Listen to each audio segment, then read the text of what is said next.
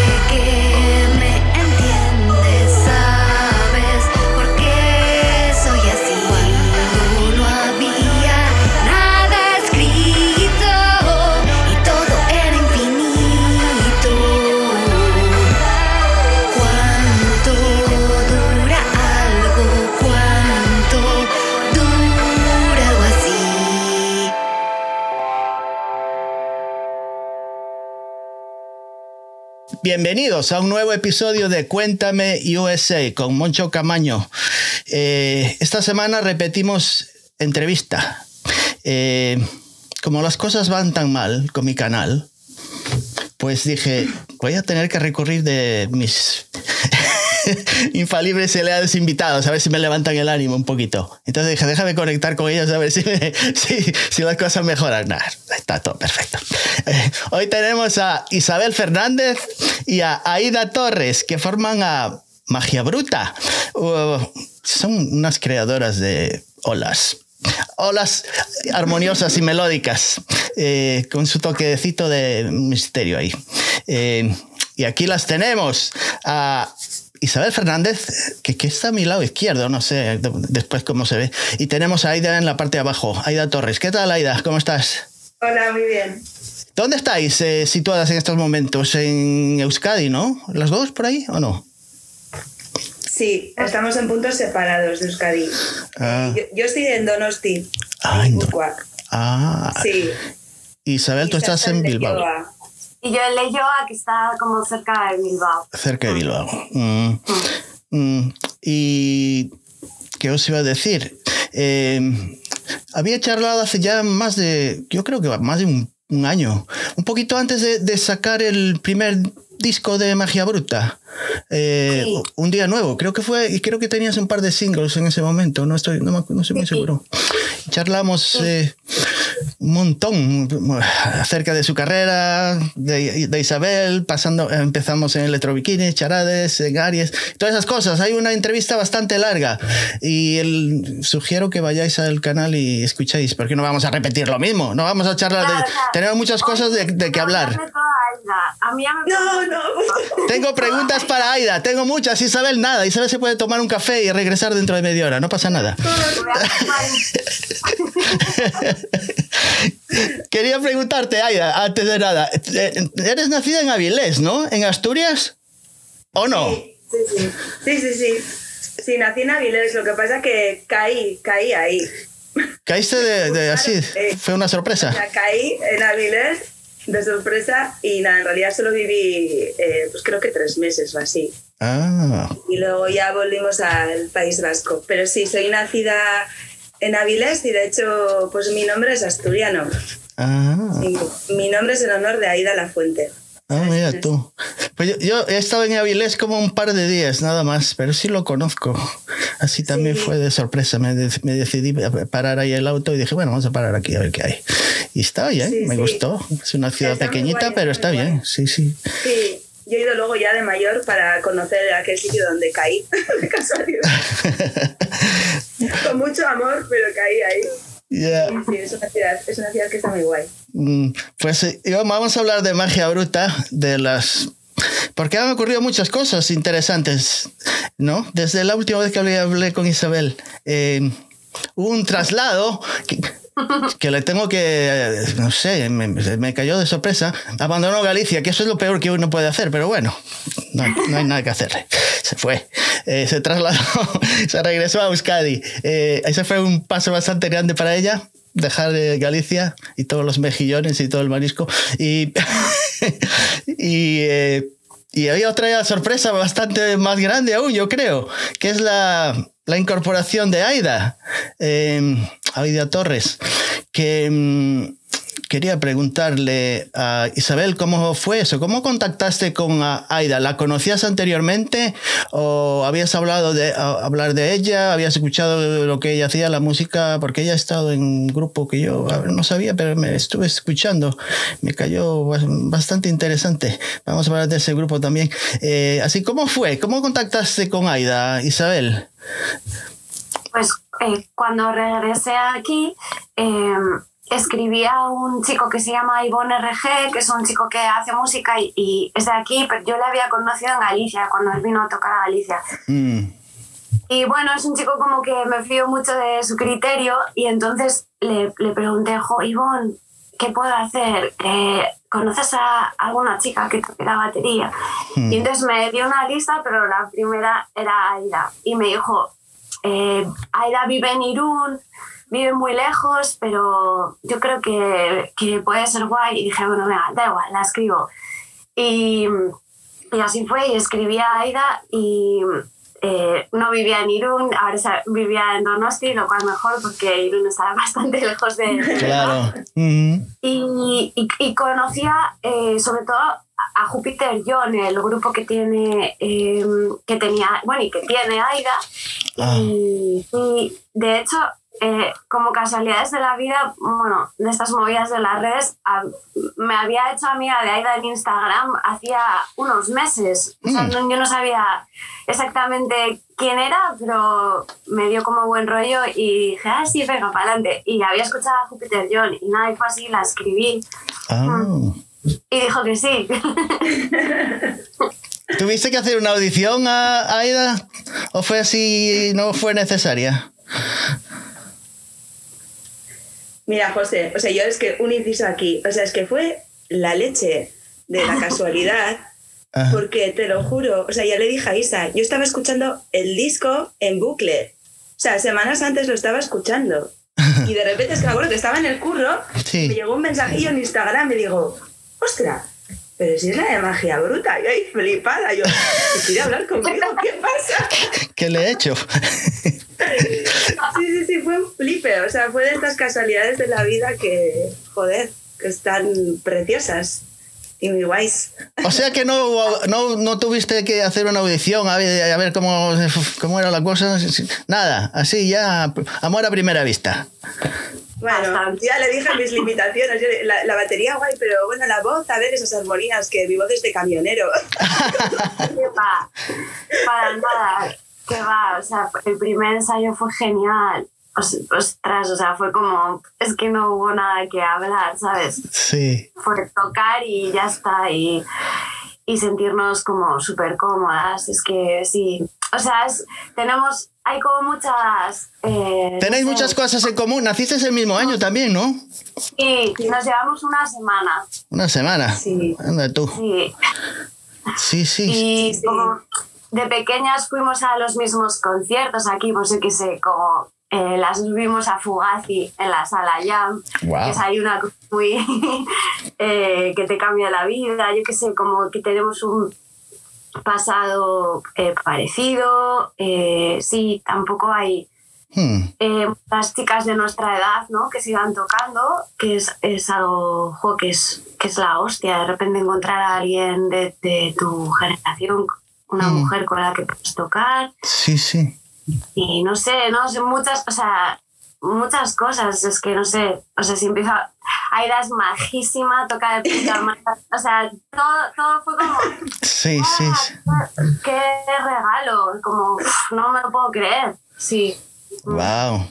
Mm, Es que eh, escuché, yo no, no- desconocía de, de Júpiter John, te digo, no, no conocía. Sí. ¿Hay otra banda, se llama Lisa Bo o es que estoy, lo he leído mal?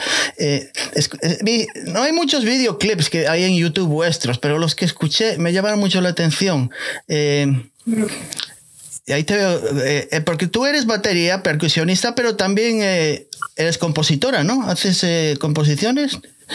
Sí, sí, sí. eh, con Júpiter Ian, bueno, Sí. somos cuatro y. Bueno, las composiciones, es- al final somos un grupo de local. eh, Mm. Las canciones salen en el local, pero sí que es verdad que luego un poco terminamos de darles forma pues entre Basi, que es el cantante, y yo, Mm, que toco la batería y también canto en ese grupo, que es mi grupo actual. Es el actual, todavía sigue, o sea que Sí. tienes ahí. Ya. Sí, seguimos. Lo que pasa que, bueno, por las circunstancias de la vida, pues la verdad que nos cuesta mucho quedar para ensayar. Mm. Pero bueno, no, no, no, no lo hemos dejado. Mm, Y, y antes estaba con Lisabo, pero esto ya hace, ya han pasado bastantes años. Mm. Que fue como el primer grupo en el que estuve, ahí tocaba la batería. mm. ¿Y tocas sintetizadores también, teclados a veces o no? Eh, en Jupiterian sí, he metido algunos arreglos de sintes y así, pero en directo no, en directo estoy con la batería. Sí, te he visto con la batería. Eh, Sí. tengo una pregunta que hacerte que también leí, es que eh, ¿fuiste bi- bibliotecaria también? O, Sí, sí, sí, sí. ¿O A todavía ver, eres? No. Sí, bueno, a ver, es que llevo desde junio, estoy currando para, para un sindicato. En, en la uni estoy de sindicalista, pero sí, he estado casi toda mi vida pues siendo Sí. bibliotecaria, porque me gustan muchísimo las bibliotecas Ay, y el silencio de las bibliotecas. A mí me encantaban las bibliotecas, pero era para hacer cosas malas. Muy, muy mal. Cuando, era en la uni- cuando fui a la universidad, que no duré más que un par de, de semestres, me iba a la biblioteca a, a buscar libros musicales y sacarle los, las fotografías de los libros. Y me las llevaba para casa. Me dejaba, dejaba medio libro mm, todo ahí, le faltaban hojas. me portaba muy mal. Cogía un, el libro de David Bowie y me, me llevaba todas las fotos. Qué malo era. No, era muy joven, no sabía lo que hacía. ¿Qué te iba a decir? Eres, ah, eres también abogado entonces, ¿no? Abogada, eh, porque... También lo he sido, sí, también lo Abogado- he sido. Es que le daba muchos palos de mi vida. Mm, ¿Qué te iba a decir? Eh, Ahora, si tienes que leer un contrato, un contrato Isabel, eh, recurres a Aida para que lo lea, porque tú eh, anteriormente firmabas sin haber leído todas las pequeñas letras o no.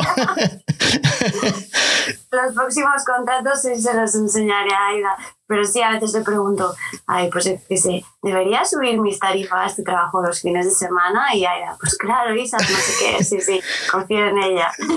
Sí, sí. La verdad que creo, estoy, estoy seriamente pensando que hemos de constituir un sindicato de músicos, de verdad. Anda, pues sí. Eh, tenemos que luchar por nuestras condiciones, porque vamos. No, no, la... Sí. Por ahí, que creo que tenemos que levantarnos. Hacerlo ahora o nunca. Sí, sí. Madre mía. Oye, Aida, ¿eres ¿fuiste o eres fan de Nick Cave? Porque ese es un gran... Y de Tom Waits Eh, también, ¿no? Sí, sí, sí. Sí, sí. Sí, sí, me gusta mucho. O sea, aparte de otros muchos músicos, ¿eh? Sí, sí. sí, también. Sí. Eh, había estuve investigando vi el videoclip tuyo donde te vas a ir a una, a una tienda de discos en Irún, Bloody Mary, y ¿todavía está por ahí abierta o ya se fueron para otros mundos? No, no, no, está abierta. O sea, es una tienda que la recomiendo, vamos, a todo el mundo. Porque Sí. es como un reducto que se mantiene. El chico que la lleva, Juancar, que es el, el que abrió la tienda hace muchísimos años, Sí. que no sé si ya, o sea, no sé si llevan más de 30, pues sí, más de 30 años tienen que llevar, o sea, no sé, no sé qué, cuántos años exactamente, pero vamos, o sea, es una pasada, la tienda es súper bonita. Sí, se y ve es bien. una, él es un amante de la música y aparte pues organiza conciertos y, y Mm. está muy guay. Sí, me llamó mucho la atención. Eh, Sí. ¿Qué te iba a decir? Eh, una de las cosas de las que me, me cogieron de sorpresa fue cuando vi a Isa entrevistando a Susan Siciliani. Es algo que, pero ¿qué, qué pasó acá? ¿Cómo contactó con ella? ¿Cómo fue eso? Porque Ah, bueno. Susan Ciani, ah, de verdad, eh, hubo un tiempo que estaba loco con ella. De en, en los 80, me, hablando de tiendas de disco, me compré el primer cassette que vi de ella, que era La velocidad del amor. La serie. Lo, lo agarré, pero sin tener mucha idea. En aquella época tenían la sección de New Age, eh, New Age, ¿no? tenían a ella también ahí, y me llamó la atención, me compré el cassette y no hacía más que poner todo el día. Y de- desde ahí adelante le seguí, Hotel Luna y Pianísima, todas esas cosas. Y me tienes que decir cómo fue eso, porque ya, ya, ya, ya, ya es mayor, ya anda por los setenta y pico de años, me imagino. ¿Cómo fue? Fue este año, ¿no? Cuando... Sí, sí, este año, sí. Pues nada, eh, o sea, bueno, Susan Ciani estaba haciendo como un espectáculo eh, con unos chicos que hacen visuales eh, de Barcelona que se llaman The Silence, que, o The Silence, cómo se pronuncia, Sí, sí, sí. que molan muchísimo también. Y entonces, pues eh, lo que hacían era como un pequeño coloquio antes de los conciertos para hablar sobre Susan y su carrera, ¿no? Mm. Y me contactaron porque, bueno, como sabían que yo soy súper fan de ella y me dedico un poco a lo mismo, ¿sabes? Eh, hago también pues eh, bandas sonoras y diseño de sonido Claro. y tal, y bueno, y sobre todo por fan. Entonces me contactaron para entrevistarla en el Caixa Forum antes de su actuación y, Mm. jo, la verdad, fue increíble conocerla, porque hay veces que yo que sé, que conoces a tus ídolos y son idiotas, y en este caso todo lo contrario, era una mujer increíble, o sea, Mm. más maja, súper maja, bueno, como súper carismática, de eso que, de esas personas que irradian ahí eh, una luz especial y Mm. me dio como mogollón de consejos de todo tipo y mm, no sé, fue súper súper cariñosa, me escribió después, también le Anda. enseñé lo que yo hacía, ¿sabes? Como que se interesó por, por Mm. lo que yo, mis trabajos y tal. Y el concierto fue la hostia. Y la verdad que para mí es como un modelo a seguir enorme, eh, como, uf, joder, ¿sabes? La veías tocando ahí, ¿no? Ver a una... Yo creo que casi tiene 80 años, aunque no nos aparenta. Eh, Yo creo que 70, sí. 70 largos debe tener, sí. Sí, Sí. sí. y ver a, verla haciendo, o sea, porque hubo tramos del concierto que fueron súper punkis, que metió una zapatilla, luego otras partes preciosas, y verla ahí haciendo eso fue como, guau, o sea, que, que te da esperanza, ¿no? De, puedes seguir haciendo música, puedes seguir toda tu vida haciendo, siendo fiel a ti misma eh, y, y, y, y- y siendo como íntegra y coherente y no sé, me, me dio mucha, mucha, eh, mucha gasolina para en la vida. Sí, sí, te digo la verdad, a mí me, cuando la, en los 80 y la vi en, la en televisión, en la televisión americana la primera vez, ahí en un, tal David Letterman, no sé si lo conoces, era así. Un, sí, apareció ahí con todos sus eh, sintetizadores modulares y todos esos cables y todo, y, y, pero ¿qué, qué demonio hace ahí? Conectando, desconectando, gira para que para allá. Yo no sé bien lo que era, pero eh, la, la, caja de, de, voz, ¿cómo se llama? Voice Box. Así como después vi, escuché a Laurie Anderson hacerlo y decía, pero eso ya lo hacía Susan yeah. mucho antes, en los 70. Y fue siempre alguien a quien siempre seguí, me encantó eh, todas sus cosas. Eh, pues sí, me, llamó la atención cuando te vi ahí en la, unas par de fotografías con ella. Eh, ¿qué, te, ¿Qué te iba a decir? ah, y hablando, ¿qué te, ah, escuché creo que ah, la, hablando estoy, ahora me viene a la cabeza Susan Siana, que ahora sí me acuerdo, que nunca la llegué a conocer, pero un día me fui a Tower Records que había en Nueva York, que ya se, esa tienda ya está difunta, y estaba firmando autógrafos y había una cola tan larga y yo quería estar ahí, pero me tenía que ir y al final nunca, nunca me acerqué a ella. O sea que yo nunca tuve la ah. oportunidad. Sí, sí, sí. pues, eh, bueno, pues aún, aún ella está súper en activo, o sea que igual puedes ir a verla. Sí, sí, sí, sí, todavía anda por ahí. Al final nunca la he visto, pero mm. vamos a ver. Eh, ¿Qué te iba a decir, eh, Isabel? Ah, ¿Escribiste también un, un, libro o algo este año? También, ¿no? No, bueno, no. No fue un libro. O sea, sí es un libro, pero es una recopilación de letras Mm. Eh, bueno, o sea, fue una idea de Álvaro Eras, que es un, un chico de aquí de Bilbao, que es amigo mío, que edita libros el de música. Mm. Ha escrito varios pues, sobre eh, la historia del rock y el punk en Bilbao y tal. Y él pues me dijo, ojo, es que cuando escucho las letras me parece como que tienen, o sea, que las letras en sí son como poemas que tienen valor literarios y así que sé yo, bueno, Mm. Yo no estoy tan segura, pero vale. Y entonces eh, él estaba como, venga, Isa, tenemos que hacerlo, eh, vamos a hacer una edición bonita, no sé qué, y la verdad que ha quedado un libro eh, muy bonito. Mm. es como una recopilación de letras de, pues desde charades hasta magia bruta, y luego tiene los collages y mm, por el centro, ¿no? Así a todo color y como que eligió un papel muy chulo. O sea, el libro en sí es como... Es muy, muy lindo. Mm. Eh, Esto es otro regalo de la vida. Es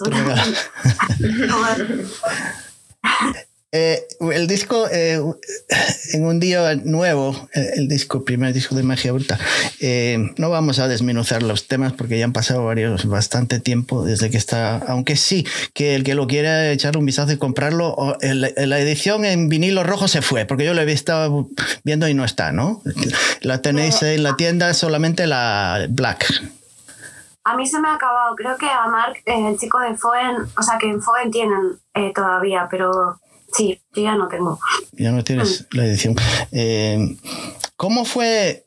Estuviste haciendo una gira hasta hace muy poco tiempo, ¿no? Con, el, con este disco. Eh, estuviste en varios lugares, eh, hasta en La Coruña. La Coruña fue una de las primeras actuaciones que tuvisteis, ¿no? Como con las dos juntas. La tercera, creo que. ¿La tercera? Ah. Sí. ¿Y cómo te sentiste ahí en el hablando de, la primera actuación juntas? ¿Estabas nerviosa o lo veías todo bastante fácil? pues la verdad, mira, antes sí, o sea, los días antes sí, pero mm. cuando llegó el momento no. Estaba además como a tope, o sea, río como con adrenalina, pero de la buena. Sí, sí. Sí, y luego es que, jo, yo llevaba mucho tiempo sin, sin tocar en directo, bueno, sin tocar y sin tocar en directo, porque tengo una niña chiquitina de tres años y entonces ah, mira tú. mi vida estaba un poco parada en ese sentido. Mm. Y, jo, pues fue, fue un chute de energía. Estuvo muy guay. Mm. Sí, luego estar con Isa ahí estuvo muy guay. Mm. Hubo, problemas técnicos, siempre pasa algo. Claro. A tope, le dimos la vuelta. ¿Qué, eh, ¿Quién lleva toda la instrumentación, todos los, todos estos, eh, las, te llevas, tienes una pantalla de proyección que te llevas contigo, todos los aparatos. Que, eh, ¿Quién sois? ¿Quién monta todo el escenario? ¿Entre las dos lo hacéis? ¿Tenéis un amiguita por ahí o una chica? ¿Cómo, cómo montáis todos vuestros cables y...? un gnomo. no. no. A ver, vamos tres personas, vamos con un, un técnico de sonido que se llama Gaisca Pereda, que es hmm. majísimo y somos como tres en el equipo y montamos todo entre todos porque es un buen follón de cables y, de... Hmm. Hmm. Sí, pero es Isa, Isa lo tiene todo en la cabeza, tiene todo, o sea, cada cable con su pegatina, con sus colores, o sea, es, vamos, yo digo, madre mía. Y luego ya es cuando llegamos, pues entre los tres nos ponemos a enchufar ahí todo y eso. Mm. Sí, como al ser el set pues eh, electrónico, pues sí, está todo como muy, muy bien marcado. ¿No te queda nada en casa, Isabel, cuando nunca se te quedó nada? Buah, ¿sabes lo que se me quedó? Eh, fuimos a tocar a Canarias y me dejé las llaves de la guitarra, de la funda de la guitarra en casa. Y, llegamos allí y, o sea, fue, nos bajamos de la furgo, llegamos al escenario y yo, ¡buah! las llaves. Me di cuenta en ese momento. Y, y fue la hostia porque eh, tuve, tuve, que ir donde el cerrajero del pueblo, con la funda, en plan los de la organización, con, el cerrajero del ayuntamiento, me llevaron allí, el hombre ahí como con, metiendo unos eh, clavos, bueno, intentando de todo y al final llegó un señor y hizo y la abrió con sus manos, reventó, reventó todo y ya. Y sacamos ya la está. Ah. Una pena. Y desde abro la funda, sí. Ya, ya, no, no, perdamos más el tiempo. Esto, esto no vamos a estar aquí tres horas tratando de. y tú, Aida, que te llevas como eh, toda la percusión y toda esta batería, ¿te, la llevas tú o cómo es? Sí, está, o sea, son packs, de esto, una batería, un set de batería electrónica. Hmm. Entonces, nada, pues normalmente pues cada pack va en un herraje, o sea, en realidad el montaje hmm. estéticamente queda parecido a una batería normal, pero en vez de los, los de la caja tal, pues son pads hmm. que van cableados. Y, y, luego me pongo el micro y ya está. Sí, es eso. Eh, los, los, visuales son muy importantes para Isabel, eh, mm. para ambas me imagino, ¿no? Mm. Son piezas visuales. Eh, porque la idea de tener estas pantallas de proyecciones, ¿cómo eliges lo que vas a poner en, ¿cómo se dice? en display? ¿Es siempre lo, mismo en cada actuación o vas variando los, los temas? ¿O eso, para decirme, este año vamos a tener siempre esto y... ¿Cómo, cómo haces? A ver, los visuales están em, sincronizados por MIDI con, con, el MPC, con un aparato desde que disparamos secuencias. Hmm. Y la verdad que eh, o sea, es, es, mucho curro hacer los visuales, ¿eh? o sea, en plan seis meses o mazo. Y sí, durante esta gira pues llevaremos estos visuales y cuando hagamos otro disco ya llevaremos otros, o sea, se irán cambiando. Mm. Pero, a, ver, yo veo los visuales como una oportunidad de como expandir tu universo, de, de poder eh, mm, hacer, o sea, quiero decir, como complementar a tu música también con una parte visual, a, yo qué sé, eh, el, el, arte plástico me encanta también, o la, la, pintura, o los cuadros, o el video arte, yo qué sé. Y mm. entonces es como la oportunidad de poder generar aún más cosas, ¿no? Ampliar todo mm. lo que rodea tu música y... Y eso es una manera de mantener al público interesado también, ¿no? Como más que ofrecer. Bueno, a ver, también sin virtuales porque no había pantalla o lo que sea y, y, está bien también igualmente, ¿sabes? Pero de la otra manera, pues ya es como un super mundo el que creas en, en el escenario. Las dos cosas están bien. A veces yo me planteo, joder, con el exceso de pantallas que hay, poner aquí también una pantalla, yo qué sé, pero mm. no sé, la verdad. No sé tú qué opinas, Aira. No, a mí me parece que, que cuando están las visuales es, hay un, como un efecto de inmersión, ¿no? Como que la gente Mm. entra en esa En ese mundo. Mm, Hmm. que se ha construido, ¿no? Y igual es una inmersión mayor. mm. También es verdad que hay gente que, pues, eh, ¿no? Que dices, jo, es que no puedo ver el todo, ¿no? Eso, me fijo en la imagen, me fijo en las personas. Claro, claro. Lo sé, cada uno es su mundo.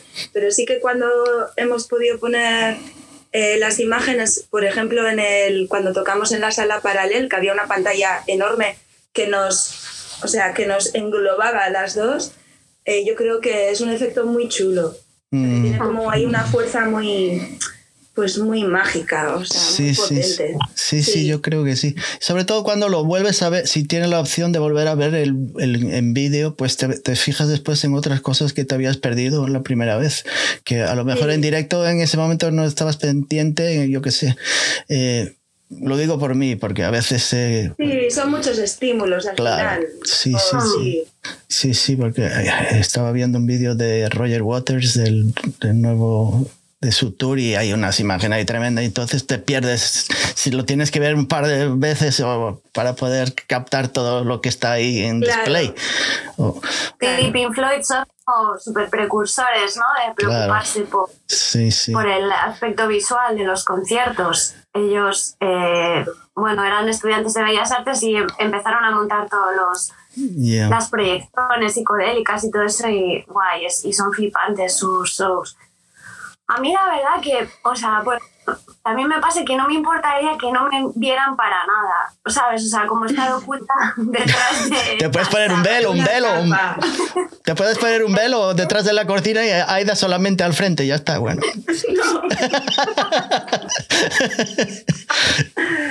No, Isa lo dice porque es pudorosa, pero es muy importante verle. Sí.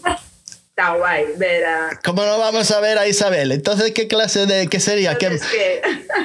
¿Se quedaría magia solo y la bruta se fue? no, no, no.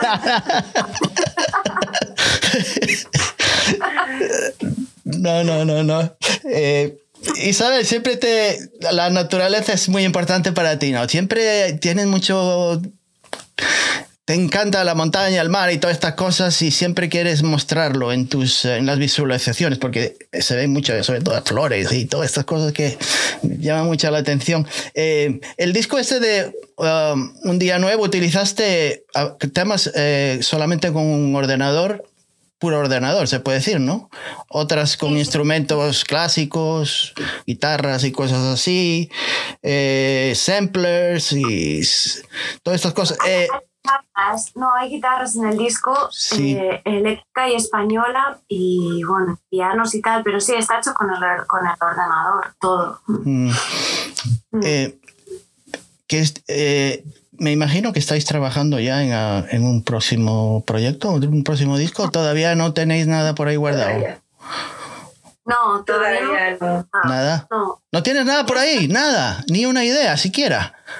Sí, ideas, eh, yo tengo más ya, o sea, noto que lo estoy como incubando en mi interior. Ya eh, tengo muchísimas cosas apuntadas y Mm, de todo. Es que esto para mí es como un proceso que lo va, tienes que ir eh, digiriéndolo y necesitas tiempo. mm, Y también ahora hemos estado muy, muy liadas tocando Claro. y ensayando. O sea, preparamos todo el set eh, del directo en, en bastante poco tiempo, en realidad. Y, y no es un set fácil porque a nivel técnico uf, mm. es un currazo. Entonces, bueno, pues sí, el año que viene ya nos pondremos eh, a componer juntas y yo creo que irá rápido, es que será fácil. Porque ya le hemos pillado el callo, ¿sabes? Que al principio, hasta que ajustamos todo y, y nos acostumbramos a todo, a la escucha que tenemos dentro y todo, pues es que eso es, es un trabajazo. Mm, mm. Ah, eh, cuéntame del el 20 aniversario de la compañía de discos Foen Records. Estuviste en la sala El Sol, ¿no? De Madrid, acompañada de varios... eh, Emilio José, es gallego, ¿no? Creo que me habías hablado de él. Sí, te había hablado de él porque soy muy fan, sí. Sí, esto sí. que fue el día 20. ¿Cuándo fue? ¿Cuándo estuviste? Es el mm, en noviembre, ¿no? Hace poco, ¿no? que fue el 24 por ahí. No sé cuándo.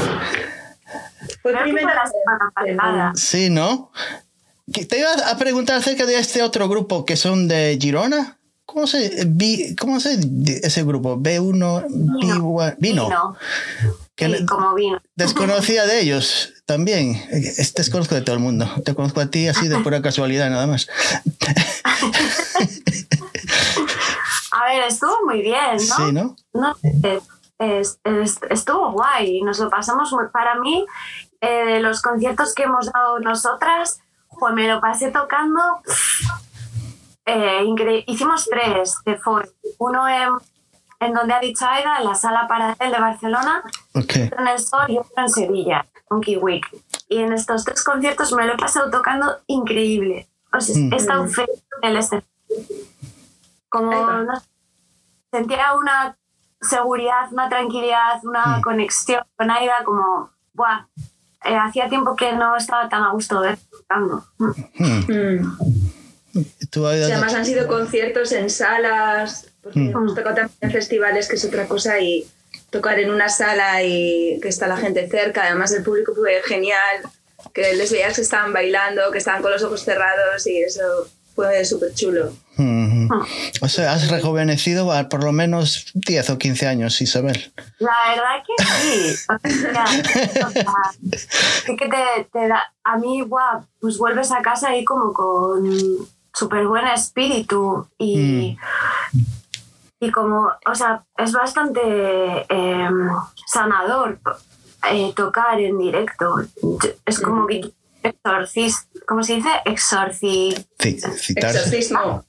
Sí, tus demonios. Exorcizar. Eso. Demonios, tú no tienes demonios, eh, Isabel. ¿Qué demonios puedes tener tú? Tengo alguno. Todo el mundo. Son, son muy pequeños, no, son de estos de baja calidad. Son demonios enanitos. Enanito, de estos que no hacen nada. Esto es pura, puro. Como siete enanitos. Como los perritos que ladran y ladran y ladran, pero no hacen nada. Ah, no sé, ha sido súper guay, la verdad que, joder, Mm, eh, te saca mucho de la, de la rutina también. ¿verdad? claro. Mm, absolutamente. mm. Mm. Os tengo una pregunta para ambas. Eh, acerca de la música en general. Al principio yo pensaba que la música sí podría cambiar el mundo, pero tengo la impresión que no cambia nada la música. Que puedes disfrutar de ella y te da ideas, pero que al final no han logrado hacer nada de lo que se propone. No sé. ¿Cómo lo veis? No ha cambiado la- nuestro sistema de sociedad. No, no, es, no, no es suficiente. No, no lo. O sea, es que cambiar el mundo es una máxima gigante. O sea, ¿quién conseguiría cambiar el mundo? Mm. No lo sé. Pero sí que la música mm, eh, para mí es como te produce cambiar tu mundo, aunque sea brevemente, ¿no? En ese Mm. espacio temporal. Y si consigues traer contigo a cuatro personas que anden por ahí en el público, Mm. para mí es un triunfo. Y si en ese momento les hace sentirse conectados entre ellos y contigo, y para mí eso es genial. O sea, es como que, bueno, yo por lo menos ¿eh? busco, o sea, es una conexión personal con algo nuevo que estás haciendo, pero esa conexión también con, con los otros. Sí, estoy súper de acuerdo, pero es que yo pienso que eso, eso es cambiar el mundo, porque estás cambiando vidas. O sea, todos hemos ido a un concierto que te ha cambiado la vida, o cuando tienes esas experiencias eh, ¿no? colectivas, aunque sea con un súper eh, reducido grupo de personas, y estás ahí en un concierto eh, y estáis todos mm, vibrando y es que te, cam- te cambia la vida. Pero ¿tú crees que te lo cambia de, de- ya de, al instante o es algo que en ese momento tal vez, pero pasan unas semanas y ya te, te has desconectado totalmente? No No, sé. porque te mete un gusanillo que es, que es profundo, que entra en ti y te hace replantearte jo, muchas cosas, ¿no? La manera de vivir, de, o sea, el- sí, de relacionarte y, y de todo. Mm, Yo creo que es un cambio profundo el que provoca la música. Claro, cada vez es más difícil porque eh, el capitalismo mete sus pezuñas hasta mm, Mm. hasta adentro cada vez más, pero Claro. sí que creo que aún pasa eso. En, Mm. pas- en un gasteche, en, un- en el liceo mutante o en una sala, da igual, que de repente se produce una comunión con la gente y Mm. que ¡ah! Mm. No sé. Pues nos pasó, bueno, la, la pandemia, ¿no? Ha sido como un campo de experimentación que de repente se acabó todo y yo tengo grabado el primer concierto al que fui, que tampoco fuera que musicalmente, pues sin más, o sea, meterme en un espacio con más gente, ver a la gente emocionada, hasta acabé gritando. Yo digo, joder, o sea, necesitaba esto. Pues es como, son espacios de, de, unión y de conexión al final entre la gente, que para mí son fundamentales, vamos. Sí, totalmente y de hecho, o sea, yo por ejemplo ahora que he estado en un momento vital bastante complicado, eh, creo que una de las cosas que me ha salvado es el arte. O sea, ir a conciertos, ir a exposiciones, los libros que me he estado leyendo, las películas que he visto, joder, me han ayudado muchísimo. O sea, el arte sí que te salva. Vale, también mm. ir a terapia. Pero me imagino que salva al que, al que se quiere salvar, no, no a todos. Claro. claro. eso ya eh, es un trabajo de cada uno, ¿no? La predisposición que tú pones, pero mm. Yo creo que el arte es súper eh, importante y, y, la pandemia lo, lo, lo puso mm. súper en relieve, que sin todo eso la vida es un horror. ¿Qué, qué, qué porcentaje de vuestra felicidad proviene de la música, creéis? Más de la mitad de... Joder. Porque la música y la actuación es, es vida para vosotras, para ambas. Sí. Mm. Sí que lo es. Lo que pasa es que hay momentos, ¿no? O sea, el hacer una valoración así, hay momentos en los que la música igual puede tener un protagonismo absoluto, otros momentos pues los mm. tiene más, yo qué sé, pues tu familia o, mm. o sea, es como que va oscilando todo. A mí me cuesta hacer esa valoración. Pero bueno, es súper importante. Yo todos estos años que he estado sin música y ahora la he recuperado y digo, guau, qué guay, qué oxígeno. Lo mm. necesitaba. La mayoría de vuestras amistades son músicos. Si te, te, pones a contar amigos y amigas, ¿se puede decir que la mayoría de ellos son músicos o no? O la mitad, mitad yo creo que vivimos en un ambiente donde mucha gente, o sea, si no ah. tiene una parte activa en la música, de ser músicos, trabajan con ella o, o, mm. si no, a nivel de oyente, o sea, que les encanta la música y compartimos muchos conciertos. Creo que mm. sí. Sí, ¿no? Sí, pero también tenemos amigos músicos, ¿eh? O sea, es verdad que... Sí, también tenemos amigos músicos. Sí, por la vida hemos llevado, pues tienes muchos amigos músicos, pero no somos de esas personas que solo tienen amigos músicos. Mm. You know what. de todo tipo. Nos encanta la gente en general. Ya, ya, ya. ¿Qué os iba a preguntar? Cuando erais adolescentes, que hace muy poco de eso, eh, eh y escuchabais todavía no estabas inmersas en la música, pero escuchabas los primeros temas, yo que sé, canciones de cualquier género musical. ¿Qué es lo primero, qué es lo que más le prestabais atención, lo que más apreciabais? ¿O se hacía sentir bien? ¿Era como un sentimiento, yo qué sé, disfrutabais del tema o lo desmenuzáis que, técnicamente cómo estaba la canción? O sea, qué instrumentos sonaban, cómo era la estructura. ¿Qué es lo, que os llamaba la atención de la canción? ¿Era más bien un disfrute? De escucharla? ¿O era más tecnicidad y saber cómo se hacía la canción y cómo, cómo se montaba? Ya, esta pregunta es súper buena porque eh, yo me gustaría desmenuzarla, volver a eso. Hmm. Creo que a desmenuzarlas ya súper pequeña. Me acuerdo de ir en el coche de mis padres y, que, y ponían música hmm. y, y la vez me di cuenta de lo que era el bajo y luego ya siempre estaba atenta al bajo, No, mm. O sea, como cuando la empecé a escuchar muy pronto y a analizarla muy pronto y tengo que hacer un esfuerzo por no por simplemente disfrutarla. Es como un esfuerzo consciente por vivirla como un niño, ¿no? Con, con las entrañas, así, visceralmente, porque, porque sí que tiendo a, a disfrutarla.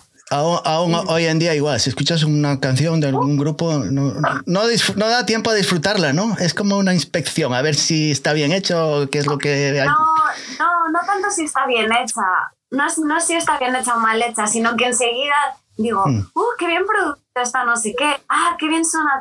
Oh, hmm. oh, mira que, ¿sabes? Como que no la oyes con esa inocencia, hmm. bueno, pues más visceralmente igual, ¿no? Como pues por mm, por, ¿cómo se dice? Por eh, formación profesional, bueno, estoy muy, muy espesa. Bueno, pues que no, que, que, que, no quiero hacer eso, quiero vivirla como muy más impulsivamente. Y cuando era pequeña, pues no, yo creo que lo que más me llamaba la atención eran las melodías. Hmm. Sí. ¿Tú también, Aida? Eh, yo la verdad que no, que empezaba a desmenuzarlas más tarde. y a veces lo hago y otras veces no. Pero sí, es como que te las melodías o las partes ¿no? que te atrapaban y que te ponías tú a tararear, inventándote un idioma incluso, pues eh, sí, es como que te dejas un poco llevar. Lo que pasa que luego pues el ese desmenuce el, el, el, hacer el ejercicio de entender la canción al final también es que son tus...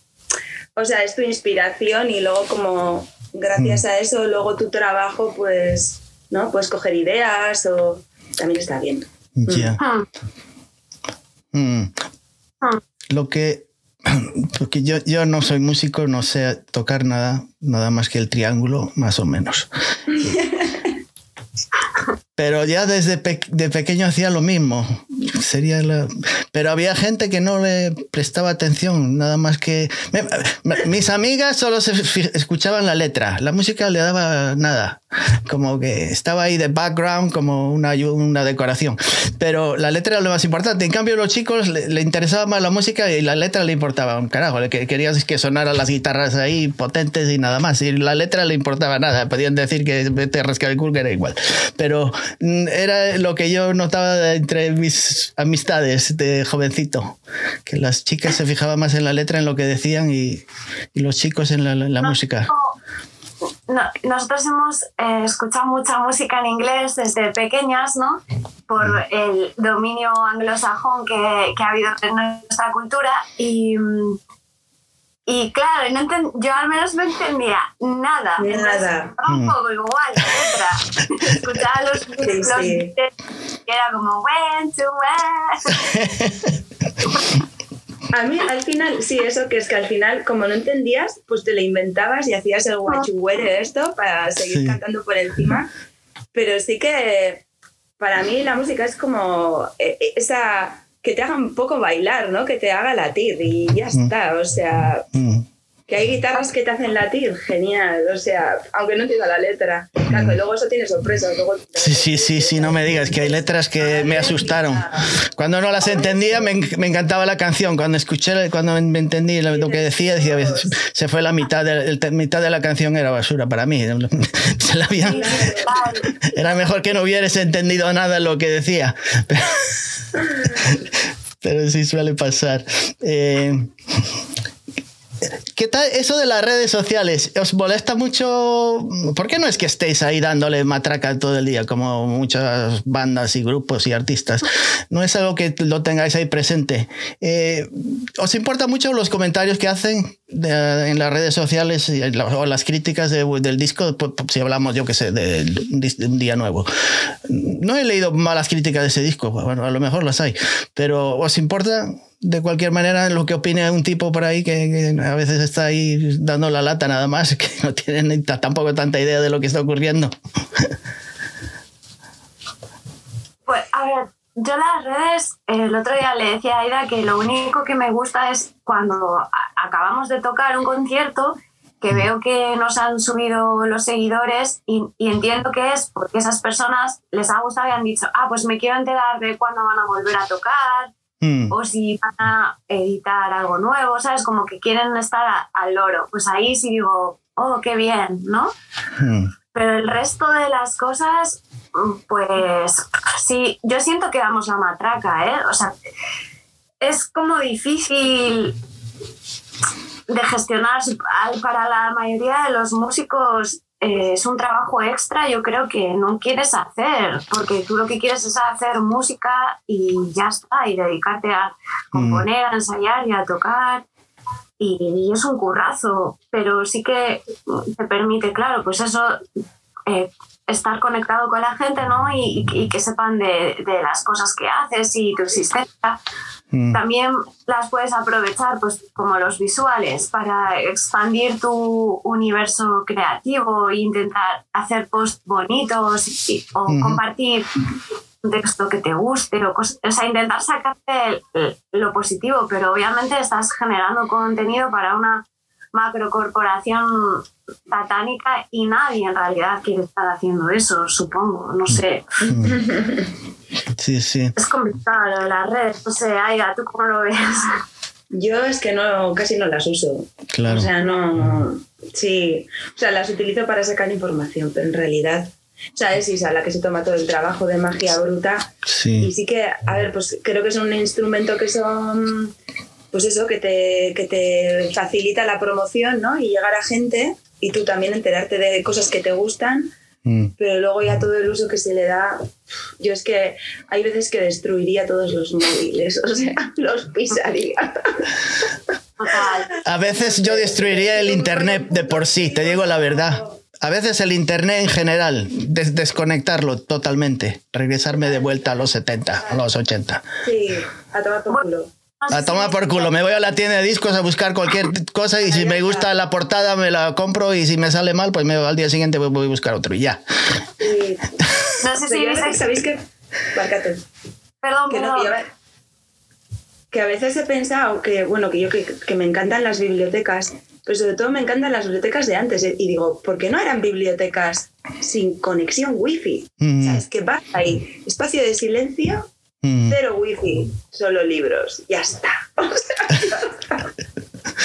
sí, sí, sí. En fin, nada, sin más.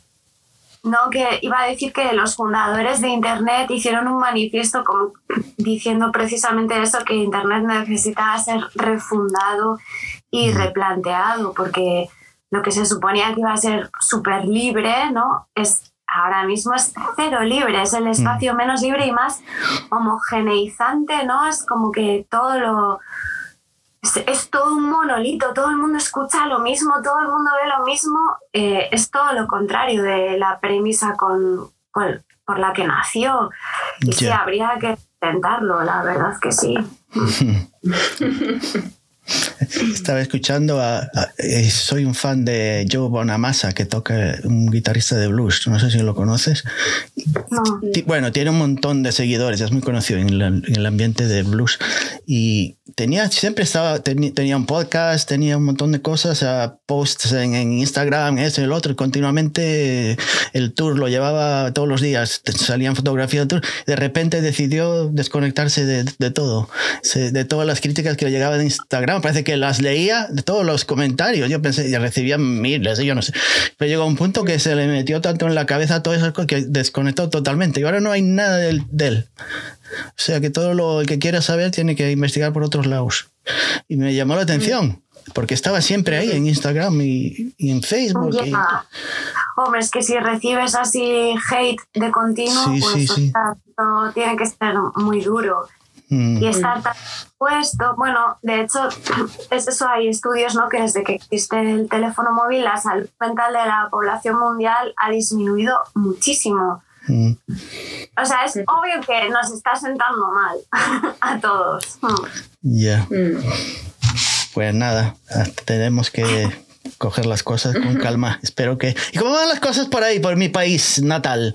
¿Cómo está la sociedad? ¿Ha cambiado un poco desde el tema de la pandemia o seguimos con las mismas ideas? Al final se decía que la pandemia nos iba a hacer cambiar de opinión y hacer cambiar nuestra forma de, de actuar en la sociedad, pero creo que regresamos y con más fuerza, en, al contrario de todo lo que debería ser. No sé. Aquí en Estados Unidos estamos fuera de control. Yo ya no sé si es como. Ya, ya. Uh, es que vivimos tiempos muy convulsos. O sea, en realidad es como que hemos salido una cosa para entrar a otra, ahora con la mm. crisis energética, y yo creo que todo yeah. tambalea un poco. Y nos sentimos todos un poco, ¿no? Desorientados. No mm. sé. Son unos tiempos un poco, un poco raros. Sí. Poco marcianos, me parecen a mí. Mm. Pero bueno nos refugiaremos en, en, en, esas pequeñas cosas, ¿no? en el arte, en la música y sí, en las cosas que nos hagan sentirnos bien. Mm. Sí, sí, total. Yo la verdad que eh, desde la final de la pandemia me he bajado. Antes era muy eh, adicta a leer los periódicos y ver las noticias, pero bueno, esto le ha pasado a casi todo el mundo. Mm. No me entero mucho y no veo mucho las noticias, pero está todo, está pues, mm, o sea, todo el mundo a la gresca todo el día. eh, y con el feminismo y con todo, Ya, ya, pues, claro. de hostia, sí. Sí, sí, yo no estoy un poquito enterado si estoy de lo que ocurre allá y me- no sé.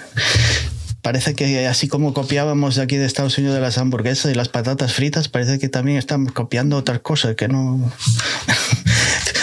Como todos nos volvemos homogéneos, todos estamos eh, eh, con los mismos problemas y no sé. A ver, hay elecciones. ¿Vo- ¿Vosotros tenéis elecciones? el No, las elecciones cada dentro yo creo que dentro de para las siguientes ya no si no no. No ni elecciones va a haber. Vamos a estar igual que llegas con el nombre del, del jefe chino y lo metes ahí el que el papel que te dieron con el nombre y lo metes y ya está. O si metes a otro candidato seguramente no, no los contarán como que tu, tu voto no vale suficiente. No, no, esta- esta es la cosa fea. No. Ya, buenas. No, no, no, aquí en- lo veo feo. Aquí en los Estados Unidos a veces me entra depresión. Porque no veo solución. Es que estamos cargados. Antes eran muchos idiotas, pero que se- yo creo que el 50% de, lo- de, los, de la población aquí está todo trastornada. No, no funciona. No, no tiene el cerebro comido ya. ya, ya. Todo estas, hablando de internet y noticias y todos estos canales de televisión le, le han comido el coco a todos. No hay manera de razonar con una persona ni con un amigo a veces. Porque no vale la pena ni tratar de convencerlo, es imposible ya. Es como una secta ahí que ya es imposible cambiarlos, hacerlos cambiar de opinión. A lo mejor si estén encerrados en una situación por 10 años continuos, a lo mejor la puedes hacer cambiar de opinión, pero si no, el que está equivocado siempre eres tú, no es él. Y así, y así andamos, no sé. Ya, ya, es la leche. Si los americanos, bueno, es, es de los que tú estás hablando ahora en concreto, se dirán cuenta de lo guay que es la sanidad pública y todo eso que ellos lo ven como súper comunista, ¿no? Y, y le que les a favor. si tienen al, al señor Biden, lo, lo piensan que dicen que es un comunista. Y si, si Biden es más de centro, de, de centro derecha que de, que de otra cosa, comunista. ¿Pero de qué hablan? Pero es que tampoco saben distinguir un socialista o socialdemocracia de un comunismo. Para él todo es un paquete, no, no, no distinguen nada, todo es igual. Mm. Mm. Bien, ya eres el Che Guevara ahí.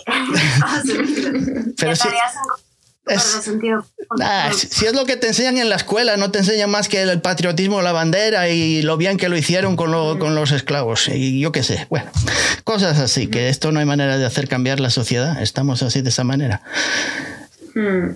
Si hablamos de todas esas cosas. Mira lo que ha costado una lavadora, que siempre teníamos que abrirla por arriba en Estados Unidos. Para, hacer, para traer una lavadora que se abra por el frente costó como 50 años. Mira que lo cerrado que hizo esta gente. Pero es mejor que si no te, te estropeas la espalda, ¿no? Yo siempre lo No, no, pero, guay. pe- pero lavan mejor las, las otras. Ah,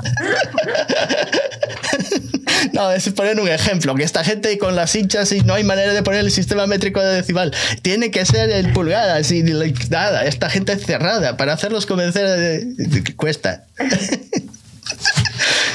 ¿Y, y, y qué tiene que ver esto con la música? Pues no sé.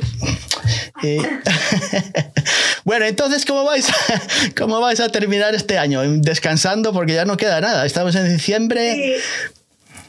Descansando, o sea, de- este, hasta finales de año ya no tenemos ningún concierto. Bueno, vamos a hacer algunas pruebas Mm, de cambio. Vamos a ajustar un poco la batería mm, y a probar algunas cosillas para los directos de- del año que viene. Mm. Y nada, y andamos ahí con un videoclip, que no sé si se puede decir, pero lo digo. sí. Y eso, y un poquito así, sí. sí. O sea que hay, hay, nove- hay, pro- hay, hay proyectos para, para el próximo año. Claro. Y no te vas a trasladar a ningún otro lugar, ¿no? Que yo sepa. No. De momento no, estoy muy bien aquí y nada, y estoy recomponiendo mi vida, o sea que no, estoy bien y, y espero quedarme aquí mucho tiempo. Mm. No vayas a defraudar a, Aida, que desaparezcas por ahí. Ya, no, por favor. No te escapes, no te escapes. Que va, en todo caso me mudaría eh, a Donosti o a Navarra, o sea, más cerca. O sea, Mm. Más lejos no. Mm. ¿Y tú, Aida, seguirás con el otro eh, disco, o el otro disco, con otro, la banda Jupiter otro- John? ¿Seguirás ahí también? Sí, de hecho tenemos al fin, eh, bueno, he quedado con el guitarra de Júpiter y yo tenemos un ensayo el mes que viene. Hmm. Y sí, sí, sí, seguimos, seguimos. Isabel, ¿y y si necesitas de alguno de sus miembros, eh, ¿contactarías con ellos también o no? ¿O estáis bien las dos? Sí. Ah, Estamos, no, no, estamos todos muy bien.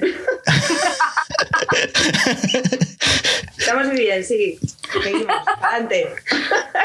Quiero decir, si Jupiter John hace un, por ahí algún concierto y necesita a alguien, ¿no? Contar- ¿podéis contar con ella para, para algo? ¿O solamente para instrumentos, para conectar cables y nada más? No, no, no, también contamos. Les puedo poner pegatinas en los labios. Sí, sí, sí, nos ayudaría muchísimo porque somos un puto desastre. Sí, Miss, para algo, para algo puede servir también. Y, y además de hacer tus cosas, puedes hacer las de los demás.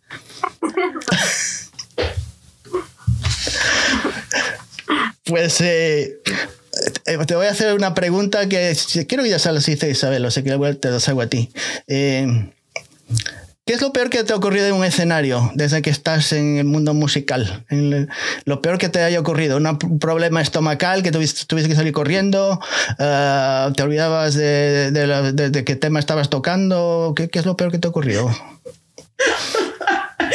Es que a mí me han ocurrido un montón de cosas, pero yo creo que no puedo contar todas. No puedes, bueno, pero aquí esto es para, no es para, es para mayores de, de, de 50 años, porque los chicos no escuchan esto. En un concierto tenía que tocar me olvidé la batería. o sea, me la olvidé. Anda, eso sí que es que es gordo.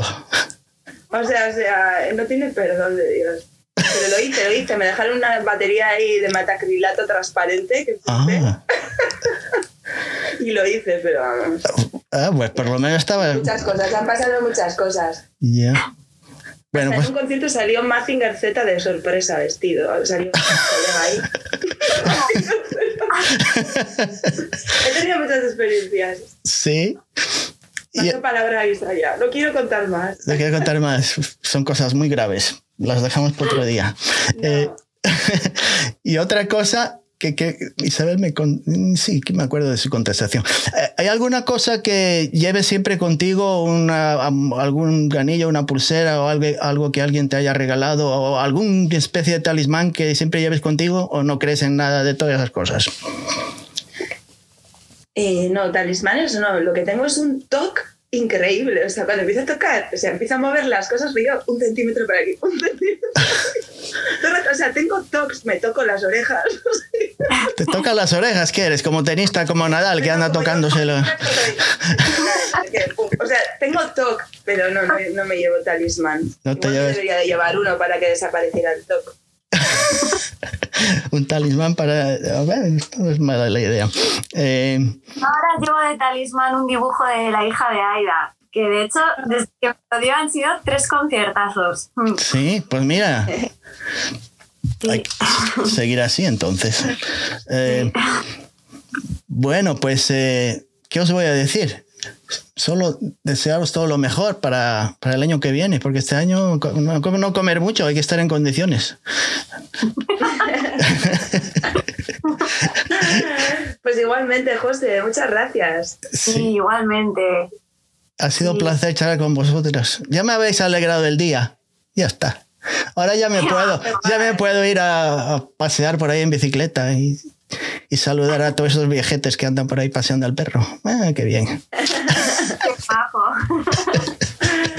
Qué guay.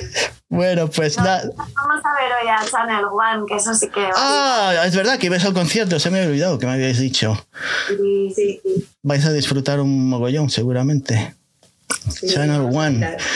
Hay un, un poco de reggae. Os va a mantener eh, contentas y felices por un par de, de horas, espero. Ah, hora y media, hora y media. Eh, ¿son, ¿Tienen algún grupo telonero o son ellos solamente? Creo que solo... No, no. Sí, solo ellos. Sí. Ah. Hmm. Mm. Pues a lo mejor observéis algún ritmo por ahí que lo podéis guardar para vuestro próximo proyecto, algún ritmo ahí pues escondido. igual sí. Le robáis algo por ahí, le, le dais la vuelta, le dais la vuelta y nadie se entera, como suele ser siempre, ¿no? Copiar, copiar es lo mejor que hay. Unos se copian de otros, ¿no? Digo yo. Es que es imposible no hacerlo. Claro, ¿no? O sea, ¿Cuánto más hay pa- de cua- todos los demás? O sea, es- Ya no hay mucho más que inventar, ¿no? Yo creo que sí que hay Sí hay. por inventar. O sea, que eso es como los números, tienen un, es- hasta el infinito. No, porque eh, precisamente las nuevas tecnologías te permiten eh, inventar. O sea, guau, es, el diseño de sonidos No tiene fin. infinito. Las posibilidades de... mm, Mm. Es que ahora hay unos plugins que te pones y no, no acabas nunca eh, eh, Mm. y, y sacando cosas nuevas. Yo creo que sí que hay cosas por Sí hay. inventar. Bueno, pues entonces esperemos que todas esas cosas que tienes por inventar aparezcan en algún disco. No, y aparte luego lo pasas por tu filtro, que eso es lo que, o sea, tú pues podemos ver a Channel One hoy, pero luego lo pasamos por nuestro filtro que es único. Entonces, Claro, claro. Mm. Mm. Bueno, pues nada, que disfrutéis, que yo no tengo conciertos, no tengo nada. Que iba, Sí. Tenía pensado ver a Regina Spector y al final se canceló porque se enfermó y después lo movieron para otra fecha que no puedo ir y no tengo nada, no tengo a quién ver, solo escuchar música, no tengo, no tengo nada pendiente. Y a vosotras no os puedo ver, o sea que nada, me quedaré esperando a ver si aparece algo bueno por ahí. Joder, Seguro que seguro. sí. Pues nada, aquí ya veis, he hablado con ellas. Como siempre digo, eh, el próximo episodio va a ser ho- horrible. O sea que este es lo único que podéis sacar libre. No perder el tiempo con el siguiente, porque mejor que esto ya no puede ser. O sea que tanto da. ¿no? Que os quedáis con estas dos chicas. Que a veces estaba pensando si se pueden decir chicas, mujeres, no sé. Chicas creo que suena Como mejor. quieras. Suena bien, O ¿no? Señoras. Nosotros nos Señoritas. las señoras. Señora y señorita. O sea, somos señoras, tenemos 43 años, somos señoras. 43 Sí. años, manda. Sí, pero mira a sus ancianas, tiene 70, mira cuántos años te quedan todavía. Puta, tienes que sacar discos a mogollones. Es súper genial ser una señora. Sí, ¿verdad? Mira, eh, hablando de eso, eh, que nunca estaba metida, eh, había escuchado a la cantante esta francesa, que nunca le presté mucha atención, a Mylène Farmer, y decía yo, "Uy, música así de baile, pop y, y disco y todo esto, y nunca le llamé, me llamó la atención. Y ahora me metido escuchando a Mylène Farmer y me, me encanta. Y mira tú, a, a a mi edad ya, escuchando a Mylène Farmer y todos esos temas que no pensé que la letra era una porquería de letra, no como cantaba en francés no sabía ni lo que decía y me encanta, así que uno nunca sabe y, y- y también anda por los 60, o sea que Claro. Sí, da igual. da igual, No si eso es lo de menos. importa. Pues nada, lo dejamos. Hasta otra, al año 2024 volveremos a charlar con Aida y espera. Claro, entrevistarnos todos los años. Todos los años, una vez por año. Ya molaría rollo antes de Navidad. Cuando queráis. Si yo no tengo nada que hacer, y si esto es para, para no aburrirme, si no tengo nada que hacer. Sobre todo los domingos, como no voy a la iglesia, pues tengo que hacer algo durante esas, esas horas. Y cuando queráis. O sea, en vez de yo contactar con vosotras, me siento mejor si me contactáis a mí. Me siento como importante. Está Vale, hecho. venga. Cuando queráis, lo volvemos a hacer. Y a, ver si, Vale. y a ver si pongo un poquito más de, de potencia, porque estoy sin energía, cre- creo yo. Debería hacerlo mejor, pero bueno. Lo de- Es que son las seis y media de la mañana, mamá. Claro, Yo es- no tengo que levantarme a las seis y media, muero. Me levanté a las 4, a las 4 me levanté. Ostras, a las cuatro, pues eso, o sea. ¿Te acostaste? Temprano, yo como los viejitos, esto, a las 9 ya estoy en cama. No tenía nada. Ya, ya, por eso me despierto temprano después. Pero ¿qué le vamos a hacer? Es, es la edad también. Como yo cuando ya poco- al llegar a los 30 ya ves lo que pasa. 30 años que tengo. Esto lo, lo- mejor que lo, lo guardo aquí o lo borro, yo no sé lo que hago. Bueno, nos vemos la próxima semana. Hasta la próxima semana, amigos. No sé si, si alguien se va a presentar. Tengo una entrevista, pero la, la- la semana anterior no se presentó. Me dejaron colgado. Te hicieron plantón. Un plantón gordo, gordo. Y además era español. Manda carajo. Me dejaron. Me dejaron. de- Bueno. Pero con vosotras sabía que tenías que presentaros. Si no me iba allá a Euskadi y os iba a buscar. Nos vemos la semana que viene. Tengo que cortar. Esto es imposible. No sé a dónde llego. Bueno, gracias. Un beso. Un beso y nos vemos pronto. Espero. Beso.